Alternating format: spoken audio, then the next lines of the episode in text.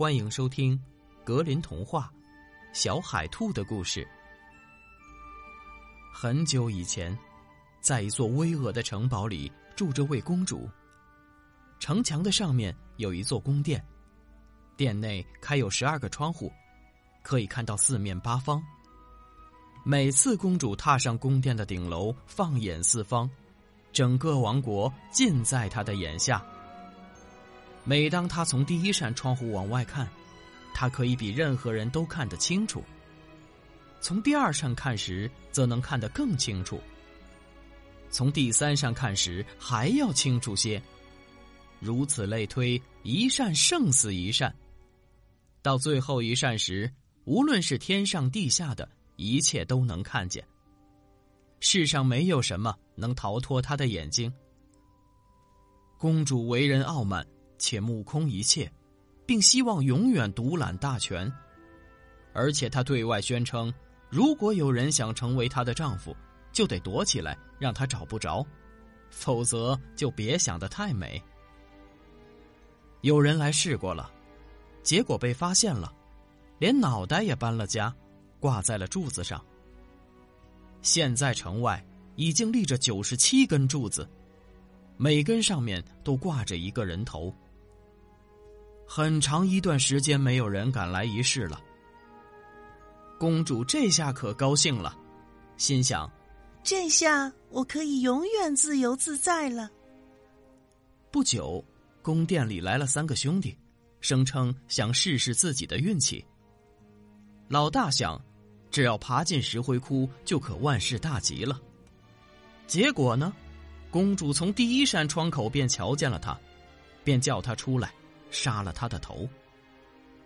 老二爬进宫殿下的地窖，公主又从第一扇窗口瞧见了他，结果他也惨遭了同样的命运，脑袋被挂在了第九十九根柱子上。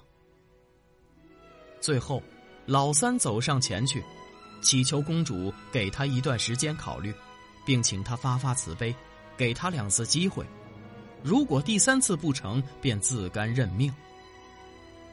公主瞧他长得英俊，乞求又诚恳，最后还是答应了。好吧，我就让你试试吧。不过你休想得逞。他怎么才能逃过公主的眼睛呢？老三想了很久。可就是想不出好法子，他干脆扛着猎枪去打猎了。看见远处有一只乌鸦，他仔细瞄准，正要开枪，乌鸦突然叫道：“啊，别开枪，我会报答你的。”他放下了枪，继续往前赶，不久便来到了一片湖水旁，在那儿他发现了一条鱼从水的深处跃上水面。他又举枪瞄准了，鱼儿叫道：“别开枪，我会报答你的。”于是，老三让鱼儿继续越上越下。接着，他又遇到一只跛脚的狐狸，他开了枪，不过没有打中。只听狐狸叫道：“你最好帮我把脚上的刺拔出来。”老三照做了，可当他正要杀掉狐狸并剥下它的皮时，狐狸叫道。别杀我，我会报答你的。这位年轻人就放走了他。很快天就黑了，他只得回家去。明天他就得躲起来，但无论他怎样绞尽脑汁，都想不出个藏身之处。他走进了森林，来到了乌鸦跟前，说：“我让你活了命，现在告诉我该躲到何处，这样公主才看不见我。”乌鸦低头沉思了好一会儿，最后他哇哇大叫着说：“有办法啦！”他从自己的窝里掏出一个个蛋，破成两半，然后把年轻人关在里面，蛋壳又缝合如初，乌鸦又坐在上面。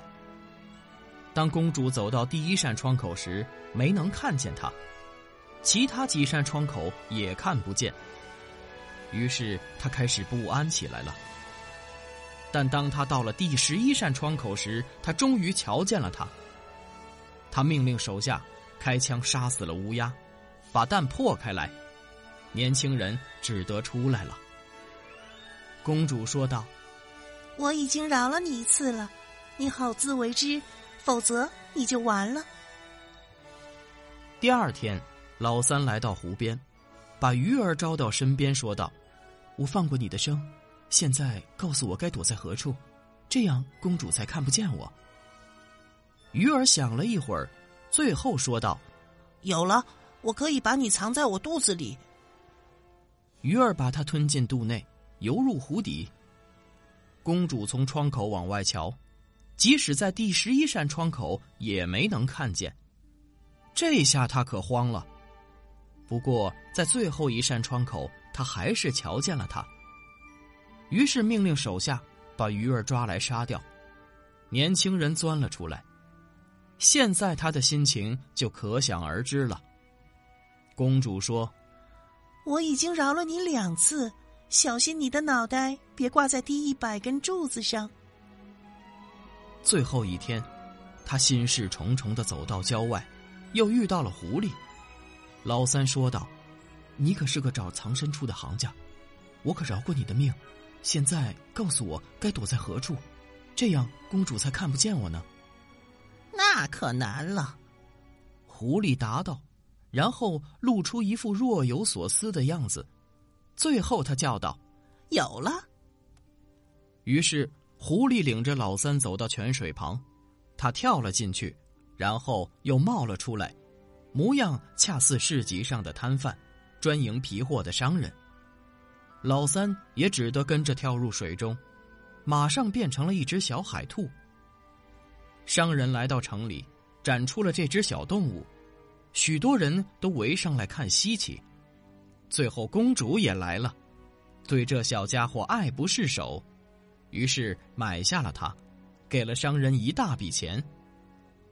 商人在把小海兔交给公主前，对小海兔说：“等公主走到窗前时，赶快爬到她辫子下。”现在轮到公主来找他了。公主走到窗前，一扇挨着一扇，从第一扇到十一扇窗口查看，可她竟都看不见他。即使是到第十二扇窗口，也没有瞧见。这下她变得惶恐不安了。只见她愤怒万分，猛地关上窗户，结果窗户上的玻璃碎成了无数块，整个城堡都给震动了。她转过身来。正好和自己发辫下的海兔碰了个满杯，他一把抓起海兔扔在地上，大叫：“滚开，给我滚得远远的！”小海兔立刻奔向商人，他们俩急匆匆的奔向泉水边，扑通一声跳入水中，从此又恢复了原形。年轻人感谢了狐狸，并说：“和你比起来，乌鸦和鱼儿真是大傻瓜。”你真是诡计多端，名不虚传啊！年轻人径直来到宫廷，公主早就在那儿等他了。从此，他接受了命运的安排。婚礼举行的很隆重，现在老三已经做了国王，成了一国之君了。至于第三次他藏在何处，谁帮助了他，他可从未告诉过妻子。于是。公主就以为他是凭借自己的能力做到这一切的。从此，公主也更加敬重他，因为她想老三比他更有能耐。